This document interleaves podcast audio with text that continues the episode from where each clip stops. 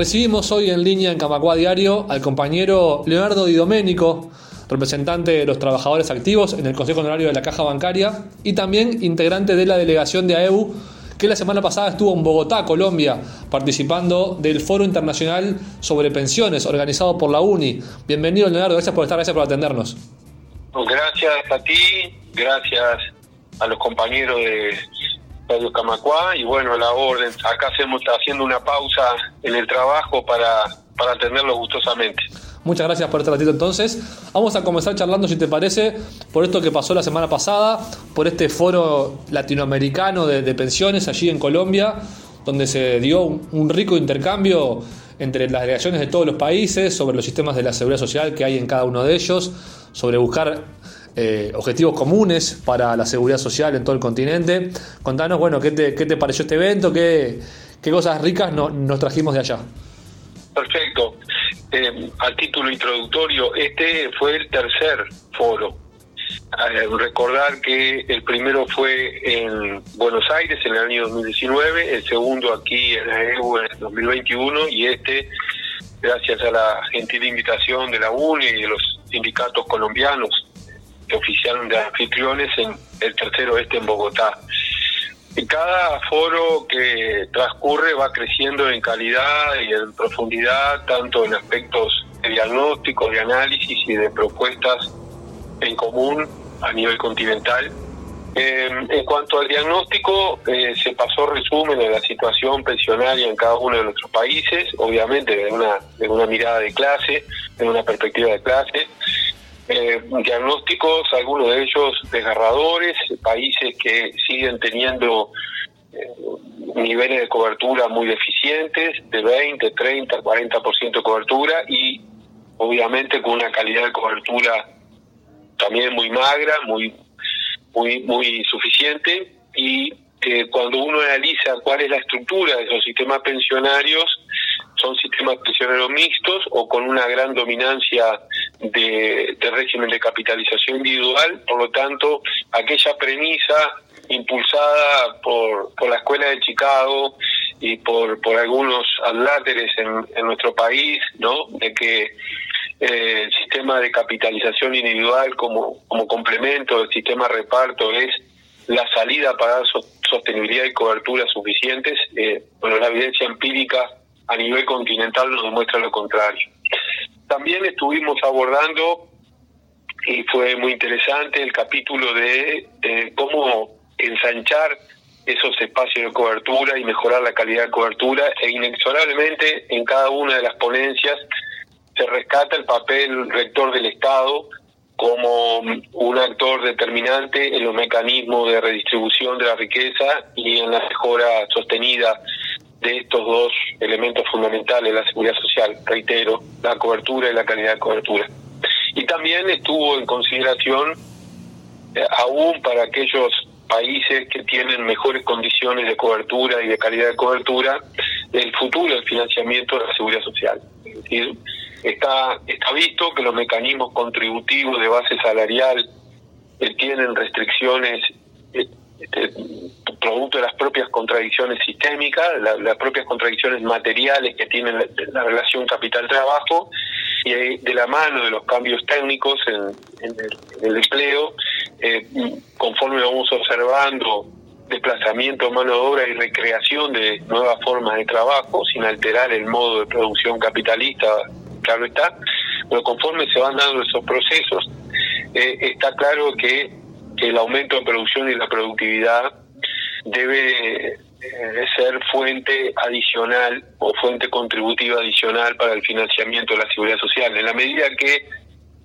con menos, con menos densidad de mano de obra se van generando mayores márgenes, mayores utilidades en las empresas, producto de la incorporación de tecnología, es, es eh, indispensable buscar alternativas de financiamiento complementarias a las tradicionales sobre la masa salarial. De hecho, siempre ha sido muy comentado en los foros anteriores en este, nuestro mecanismo de contributivo previsional en la caja bancaria, la PCP, la prestación complementaria patronal, que lo que justamente captura es la creación de valor en las empresas del sector financiero a partir de la mejora tecnológica y de, eh, digamos, la potenciación del uso de la mano de obra o, eh, si, si tú lo preferís, este, con menos mano de obra mejora resultados. En realidad lo que estamos intentando a través de la PCP y por eso la lucha que hoy mantenemos con total vigencia en cuanto a su existencia y profundidad es este, que, el futuro, las claves del financiamiento de la seguridad social hacia adelante pasan por mecanismos contributivos no salariales. Y bueno, este, obviamente que fue un espacio no solo de análisis, de reflexión, sino también de, confraternización, de estrechar vínculos este, internacionalistas en términos de, de organizaciones sindicales. Y la verdad que uno eh, se, se, viene reconfortado no solo por el valor de, de la lucha sindical global, sino por, por el concepto que se tiene del sindicalismo uruguayo, el elevado concepto que se tiene del sindicalismo uruguayo y, también de, de, de nuestro sindicato, ¿verdad? De valor histórico de la EU y, de todos los aportes que, realizan estos eventos. Básicamente eso hacía grandes rasgos lo, lo que te puedo transmitir de, del evento de la semana pasada. Perfecto. Viniendo al día de hoy, bien decías el sindicato mantiene su, su bandera de, de, defender la PCP, de incluso plantearla como solución para la actual crisis financiera que atraviesa la caja bancaria. Hoy, de hecho, comenzó una, una serie de movilizaciones de AEU en, todo el país, con medidas en todo el sistema financiero. Y esta PCP que, que aparece eh, cuestionada por, por los bancos privados, que por otro lado, desde la otra campana dicen... Los bancos privados y el gobierno, ¿no? Y el gobierno, exactamente, que dicen que es un impuesto que, que pagan los uruguayos con, los con los créditos. Eh, ¿cómo, ¿Cómo se contrarresta esta opinión, digamos, y cuál es la, la verdad sobre la PCP? La, la, la verdad de la PCP es una verdad fáctica. Es decir, cuando uno analiza actuarialmente lo que significó y lo que significa en perspectiva la PCP, se acaban todas las discusiones. ¿No? Si uno analiza los balances de las empresas del sector financiero en los últimos años, particularmente el año pasado, todas, las del sector privado, pero también las del sector público, comprenderán que los trabajadores de la actividad financiera hemos aumentado significativamente la productividad y es lógico que la PCP forme parte ¿no? de ese premio que ha significado para las empresas este, el, esfuerzo de los trabajadores y la gestión de de ese cambio técnico por parte de los trabajadores. Eh, pero eh, eh, digamos que mmm, hoy nosotros estamos en conflicto por, por razones este, absolutamente claras de una actitud absolutamente irresponsable del sindicato de los bancos extranjeros y del gobierno. Es decir, nosotros hemos tenido amplitud, tolerancia, capacidad de buscar soluciones de equilibrio para la caja bancaria y sin embargo el gobierno, el Poder Ejecutivo, el, el, durante todos estos meses no han hecho el mayor esfuerzo para encontrar una solución y lo que es peor, entramos en las últimas semanas en un ataque mediático hacia las posiciones del sindicato y obviamente eso eh, genera de parte de nuestra organización sindical este, una respuesta conforme a lo que las normas nos habilitan en, en materia de lucha sindical, ¿no? Este, nosotros siempre hemos tenido en la historia del movimiento sindical y de nuestro sindicato una relación dialéctica clara entre la negociación y la movilización. Cuando la negociación agarra o, o adquiere este, problemas de, estancamiento, de, falta de resolución, la movilización es el arma que constitucionalmente y legalmente tenemos trabajadores para destrabar la negociación. Nosotros no, no, no somos este, conflictivos por naturaleza. La actitud irresponsable, necia y carente de sentido de parte de algunos operadores del gobierno y de la Asociación de Bancos nos obliga a entrar en este conflicto. Es francamente, francamente lamentable la falta de, de, compromiso institucional, no con la caja bancaria, con el país, de algunos actores políticos y este, del sindicato de los bancos extranjeros de este país. Por lo tanto, la respuesta del sindicato es la que definió el Consejo Central la semana pasada y es la que estamos poniendo en práctica a partir de esta semana. Yo estoy absolutamente persuadido que estas movilizaciones van a tener efecto. Vamos a destrabar la, la negociación, vamos a tener una salida decente a la situación financiera que tiene planteada la caja. Bien, y cabe también aclarar o poner en contexto cuál es la situación real de la caja y cómo se llegó a ella, porque también parece que, hay actores que se, se dan cuenta ahora de, de, lo que está pasando, cuando en realidad EU lo viene alertando hace, hace buen tiempo. Eh, sí, ayer en la conferencia de prensa que llevó adelante el presidente, el secretario general del sindicato, quedó en claro de cuáles han sido las causas materiales y fundamentales que nos han llevado empujado a esta situación. Una actitud absolutamente irracional del gobierno en materia de recorte de puestos de trabajo en la banca pública. Esto se lo hemos dicho, yo personalmente se lo he dicho a las autoridades.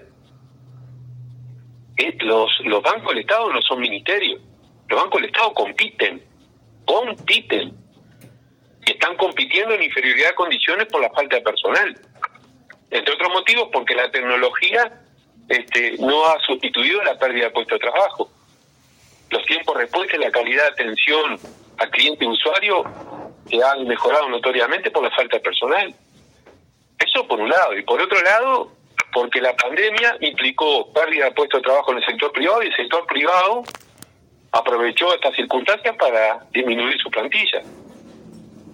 Este, esto se explicó muy bien allá perdimos eh, en forma neta 2.000 puestos de trabajo en dos años. En un, en un seguro social cerrado, que lo teníamos en, proyección estable, la pérdida de estos puestos de trabajo fue nefasta.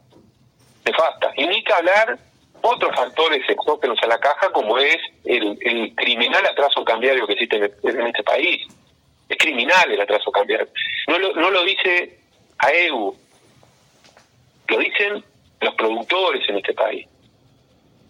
Lo dicen las organizaciones gremiales del agro, no lo decimos nosotros, lo dicen los exportadores. ¿Eh? Este, por, por cada este, puntito de atraso cambiario para la caja bancaria es este, un, problema gravísimo desde el punto de vista financiero.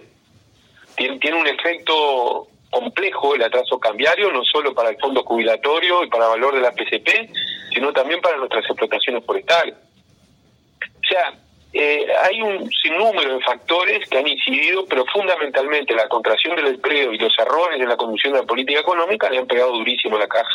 Y eso se lo hemos dicho a las autoridades del gobierno. Inclusive se lo hemos planteado a las autoridades del Banco Central. Igual, este, nosotros eh, los argumentos ya los hemos expuesto en todos los ámbitos donde nos toca actuar, en el Consejo Honorario de la Caja, en la Comisión Especial de Negociación que hoy existe, y, y este, bueno, agotados todos nuestros argumentos, entramos en, lo que legítimamente los sindicatos están invitados a hacer, que es la movilización, para descuadrar esta situación que no admite mayor dilación. Básicamente es eso lo que te puedo transmitir. Clarísimo, Leonardo. Te agradecemos mucho este rato, las explicaciones y vamos a seguir en contacto, pues este tema va a seguir en la agenda seguramente. Bueno, eh, un saludo a, a, todas las compañeras y compañeros activos, jubilados y pensionistas del país y con la certeza de que la lucha paga y vamos a sacar adelante este, un proyecto de ley con una solución decente al problema que tenemos planteado. Seguro un abrazo. Un abrazo. Camacua Diario. Un resumen informativo para terminar el día.